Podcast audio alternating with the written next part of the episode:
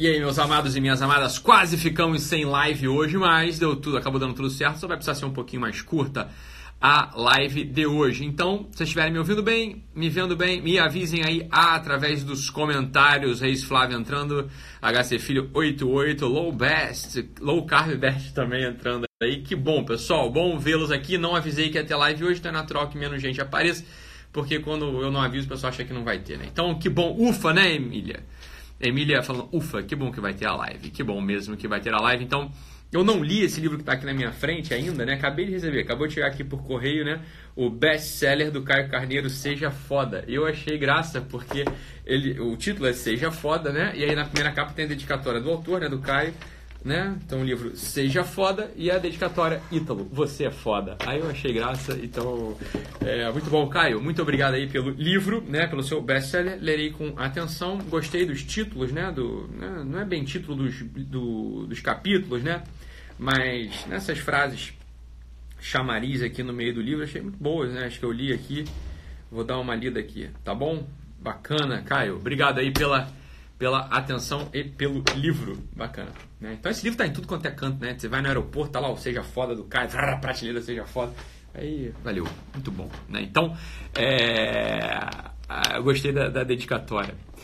O que que acontece, né? Então, uma coisa que eu queria, um pequeno comentário, né, que eu queria fazer com vocês, que é para livrar-nos de um certo cacoete mental que acaba, né, é, atrapalhando a gente no raciocínio. Aí o pessoal fala assim, né, Ítalo, o que resume isso aí tudo que você está falando é. Já viu isso? O pessoal fala isso toda hora, né? Então, assim.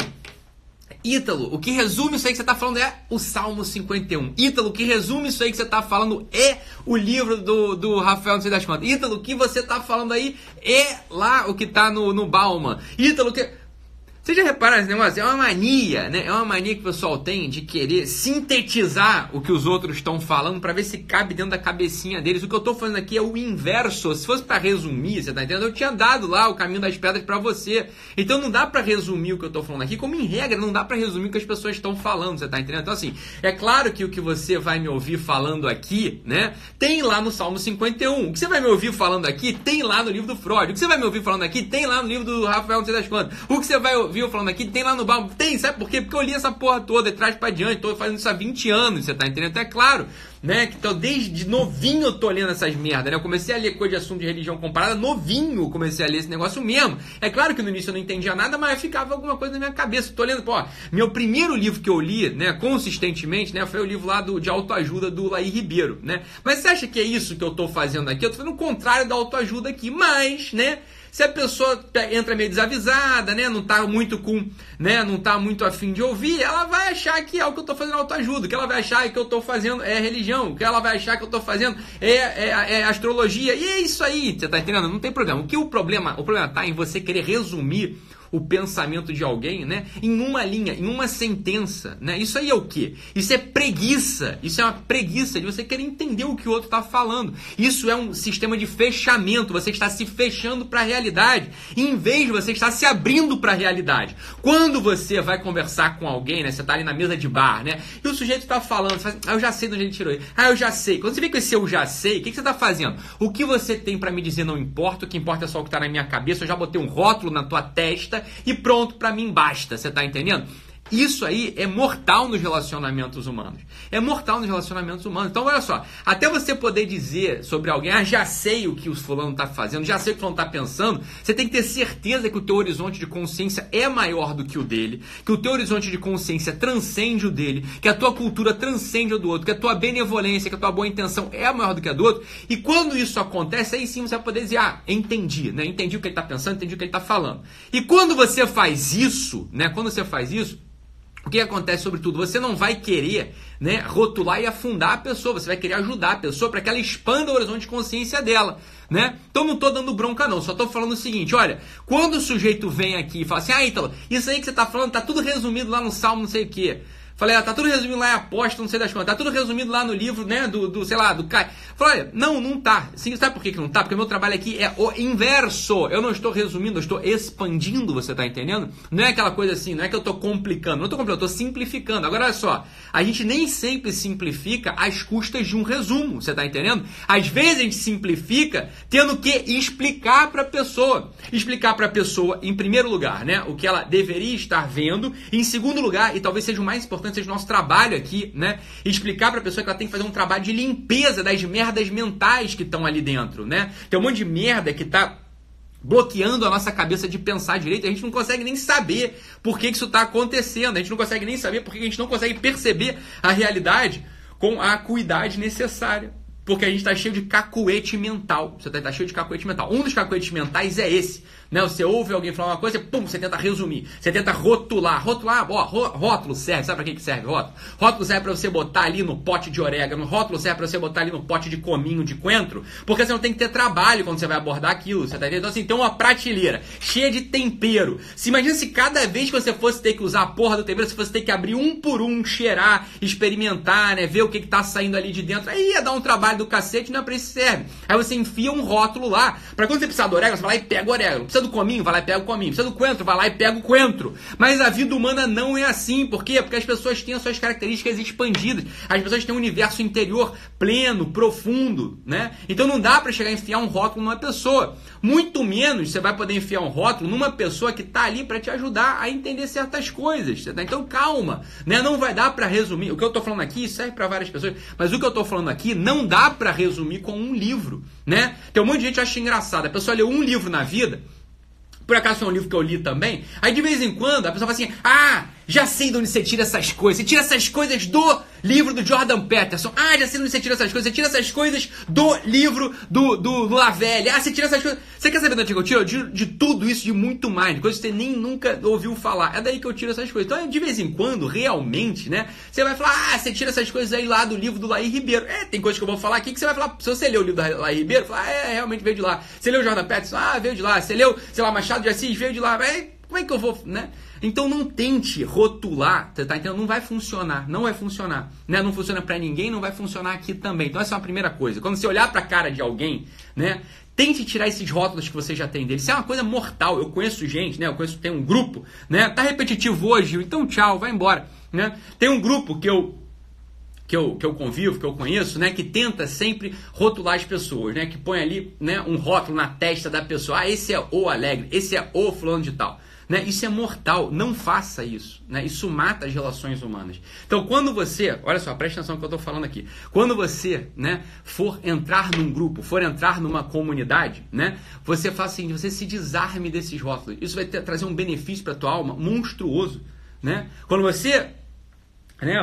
Você vai, sabe o que, acontece quando você tira o rótulo? Né? Você se abre para a experiência profunda de, que é conviver com o ser humano. Você se abre para a experiência profunda que é o universo interior do outro. Né? Quando você rotula alguém, ah, este fulano é o chato, né? Oh, pode ser que ele seja muito chato também, né? E você não queira conviver com ele, você tem todo o direito de fazer isso. Eu só estou te fazendo um convite aqui, né? O convite é o seguinte, olha, de repente, né? Faça a experiência de tirar esse rótulo de chatice, ele é o chato, né? E você vai ver que não, não é só de chatice que esse sujeito vive, esse sujeito tem um universo interior interessante também, né? Então isso é só um exercício, um exercício de humanidade, é uma coisa que eu realmente acho que convém que você faça, né? Tentar tirar isso da é, tentar tirar isso da testa né, das pessoas. Né? Abordar a criança, por exemplo, com rótulo é mortal. Né? Os pais, as mães, os professores que rotulam uma criança, isso é mortal. Né? É mortal. Então é claro que você, a criança está num colégio, né? em geral o professor vai precisar rotular. Por quê? Porque são 20 crianças numa mesma sala. É mais fácil ele acessar as crianças através de rótulo. Isso estraga o desenvolvimento infantil. Né? Por quê? Porque se tem uma fase na vida que não é para você colocar rótulo, é na infância, porra. Né? É na infância. A criança tem ali um conjunto de possibilidades que podem ser exercidas, um conjunto de possibilidades que podem né, ser trabalhadas. Se você já enfia um rótulo na criança, né?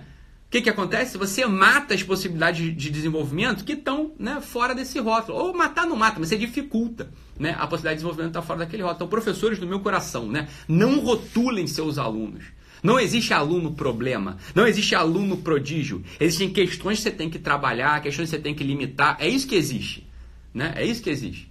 Então, se você já aborda uma criança, né, com esse assunto de né, garoto problema, você aborda um filho, né, meu filho problema, o que, que vai acontecer? Você só olha para aquela bosta, né, e você não vê todo o resto que está ao redor. Isso para os dois lados. Ah, o garoto problema. É, ok. E as coisas que ele podia estar tá fazendo bem? As coisas que ele podia estar tá se desenvolvendo? Você não está olhando, porque tem um rótulo ali que nem coentro. Ah, tá... Você tem um rótulo de coentro, meu amigo, né? No tempero, você vai achar que tem coentro ali por muito tempo. E pode ser que tenha orégano lá dentro, não tem coentro, né? E o que aconteceu? Você deixou de usar a porcaria do tempero porque tinha uma porra de um rótulo que você botou lá, né? E serve pro, também, mas a mesma coisa serve para quando você rotula uma criança de garoto prodígio.